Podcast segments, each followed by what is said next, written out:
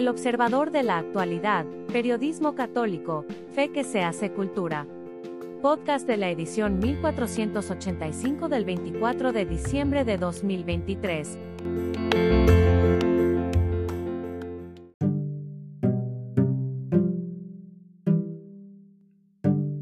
El espíritu de la Navidad. Por Jaime Septién.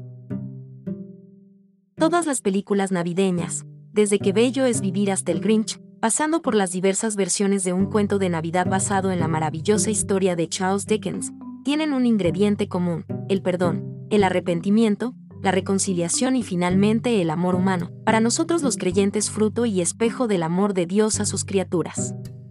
Detrás de estas aventuras y desventuras que han pasado por la pantalla grande, y que ahora las tenemos al alcance de la mano en las diversas plataformas de streaming televisivo, está la comprensión, ya sea del personaje sobre las causas del odio que le tiene a los demás, ya sea de los demás que entienden las causas de la debilidad del personaje.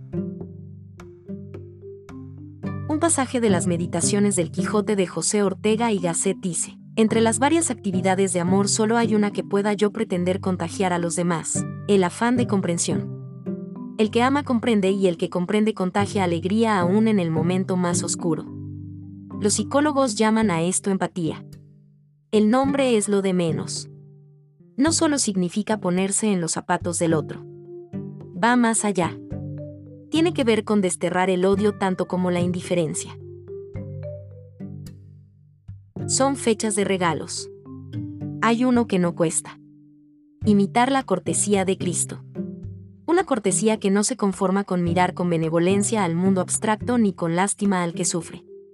Esa es la cortesía incomprensiva. La de verdad es la que penetra en el alma del otro y lo empuja a reconocer que sus males tienen otro remedio diferente a la aspereza y el rencor. Que solo el amor salva. Y que solo el que comprende ama.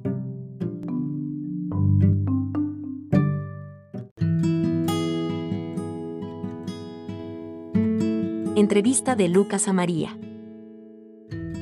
Por Monseñor Joaquín Antonio Peñalosa. Aquella tarde, yo Lucas Evangelista fui a casa de María con el fin de entrevistarla. Deseaba yo escribir la historia de mi maestro. Me hubiera gustado pintarlo, porque en los ratos libres que me deja mi profesión de médico, me entretenía con esa delicia de tomar pinceles y colores y dejar flotando la imaginación en un aire traspasado de dicha. Pero escribir, escribir una biografía exige el dato concreto, objetivo, comprobado. Yo no tuve la fortuna de conocerlo personalmente. Nadie mejor que la madre podría hablarme del hijo. Me marché a su casa entre resuelto y pensativo. Coincidió con las declaraciones de Carlos Fuentes en Nueva York, sin riesgos no hay arte ni literatura. La encontré como siempre, viviendo como cualquier mujer del pueblo. Sus flores, el horno, el tejido, las palomas. Si no hubiera estado uno en el secreto, ¿quién iba a descubrir el trasmundo en esos ojos casi tímidos, el peso del infinito en la fragilidad de esas manos olorosas a pan? Pasa, Lucas, me dijo con una sonrisa.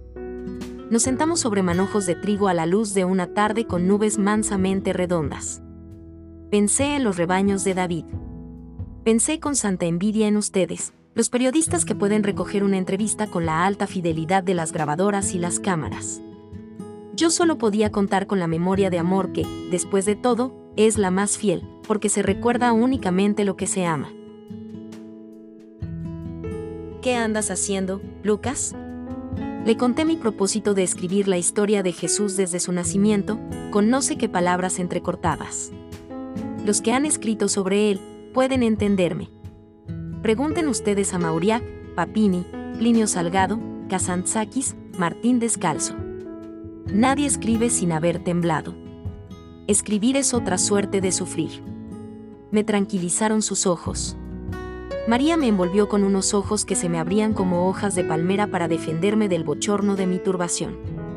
Resplandecían desde arriba meciendo el aire con un verde húmedo, quebradizo, verde de arroyo, de hierbabuena, de turquesas licuadas, hojas de palmera contra luz, aquella tarde a punto de clausurar su exposición de verdes. María comenzó a hablarme. Lo que han oído ustedes en la misa, lectura del Santo Evangelio según San Lucas. Ese Lucas soy yo. me avergüenzo de veras. ¿Quién es uno para que lo lean en la misa y le digan santo y mucha gente viva y muera por lo que uno escribió hace 20 siglos? María me dijo lo que aparece en el capítulo segundo de mi libro, y aconteció que, estando allí, le llegó la hora del parto. Y dio a luz a su hijo primogénito y lo envolvió en pañales y lo recostó en un pesebre, porque no había lugar para ellos en el mesón. ¿Por qué no hiciste más preguntas? Tú que eras pintor cuidadoso de la línea y enamorado de los matices? Basta la brevedad de mi relato para que cada cual vea y sienta a su gusto. No podría decirte más, Lucas. Yo estaba entonces como en éxtasis, mirando en mis manos carne viva, niño, hijo, hombre, Dios temblando. Lo envolví en pañales y lo recosté en el pesebre. María guardó silencio. Un silencio como de adoración o de ensueño. Un silencio humilde. Simplemente un silencio. Algún ángel plegó las alas. Yo levanté los ojos encandilados. Sobre la colina, unas hojas de palmera a contraluz, quietas ante el misterio.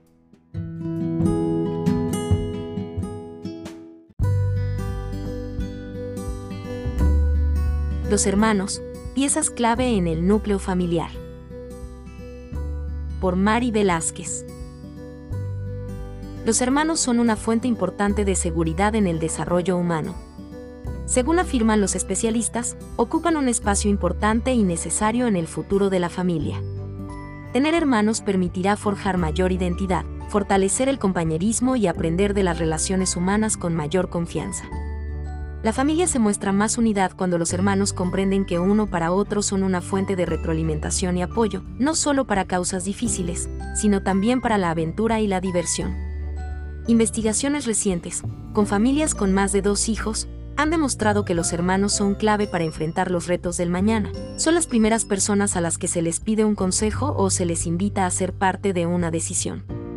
La crianza es un proceso que ayuda a entender la personalidad de un hermano o de otro. Gracias a los tiempos de convivencia los hermanos reconocen fácilmente los errores, los miedos y las dudas que pueden estar experimentando. Se vuelven brújulas en el camino del otro y se ayudan para resolver retos o desafíos de forma constante un hermano conoce la historia de otro hermano, por lo tanto, es un factor de seguridad para seguir adelante en la vida. No solo en la infancia, sino en la vida adulta los hermanos pueden generar vínculos extremadamente fuertes. Habrá alguna edad donde exista un poco de rivalidad o competencia, pero si los padres saben fortalecer las relaciones, estos sabrán trascender cualquier tipo de circunstancia que venga.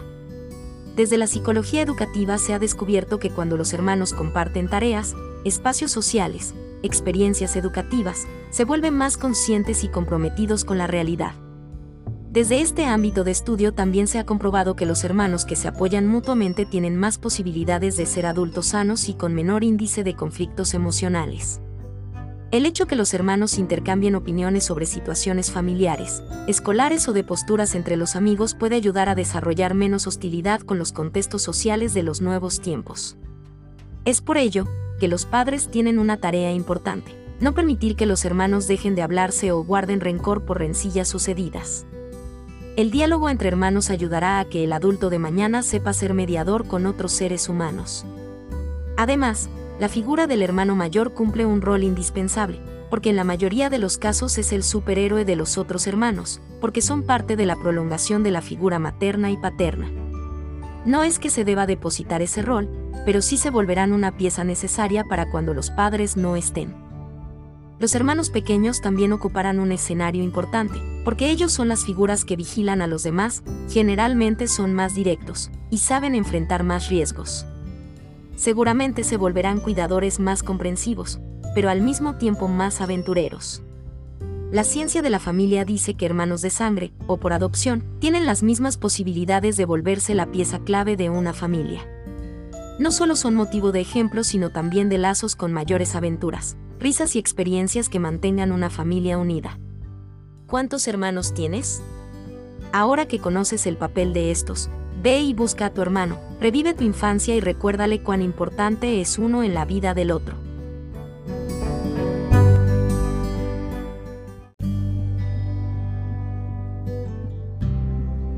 Orar por los que ya no están. Una acción constante de todo cristiano católico es orar por sus hermanos, en primera instancia por los vivos, pero ¿debemos orar por aquellos que ya murieron? La respuesta es sí. La doctrina católica nos enseña que las almas que ya murieron también requieren de nuestras oraciones para alcanzar la alegría y el gozo de Dios. Por otro lado, existe el llamado a la santidad. Recordemos que incluso en la hora de nuestra muerte podemos alcanzar ese llamado, tal y como lo hizo el buen ladrón, que estando en el suplicio de Jesús en la cruz, suplicó por su alma en la hora final. Es por ello que debemos aprender a orar por todos aquellos que han partido, porque gracias a nuestra intercesión por ellos, les ayudamos a liberarse de pecados, pecados veniales que durante el trayecto por esta vida no supieron enmendar.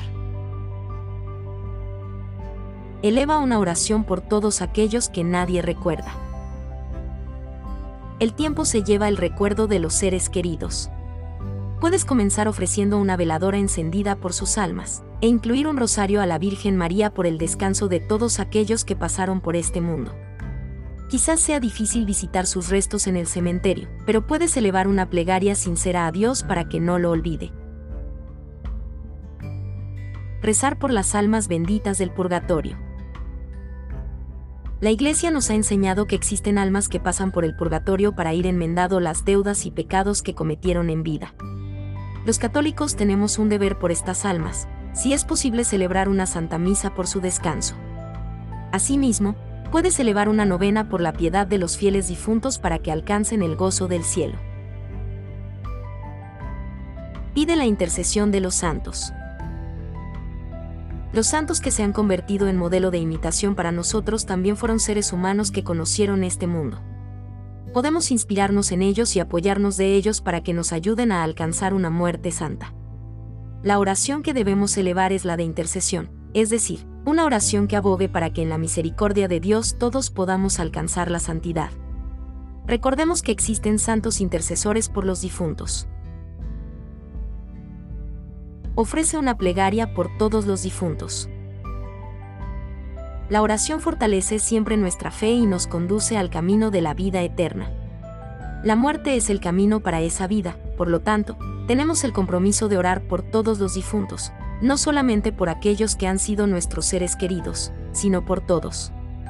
La finalidad es que Dios los reciba en su reino y ellos gocen de la promesa de su amor. Así que, cuando puedas, eleva una oración por ellos.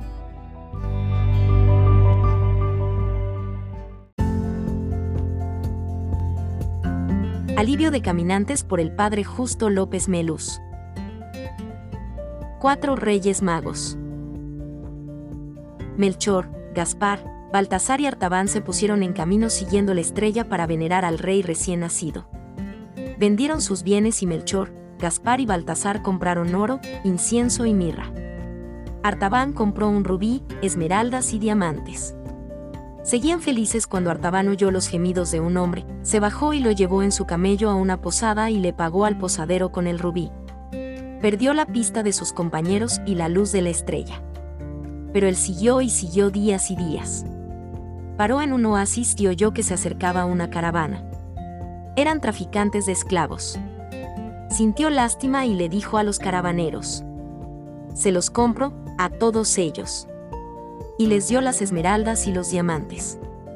Y a los esclavos les dijo, Son libres, se pueden ir a su casa. Artaban pensó, No me queda nada para mi rey. Entonces vio el cielo estrellado y una voz que le decía, de los cuatro magos que salieron en busca mía, has sido el primero en encontrarme y obsequiarme.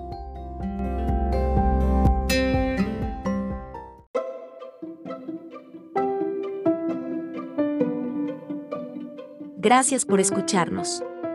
Si le gusta nuestro material puede ayudarnos a seguir, puede donar en nuestro sitio o suscribirse. Visite en la web elobservadorenlinea.com.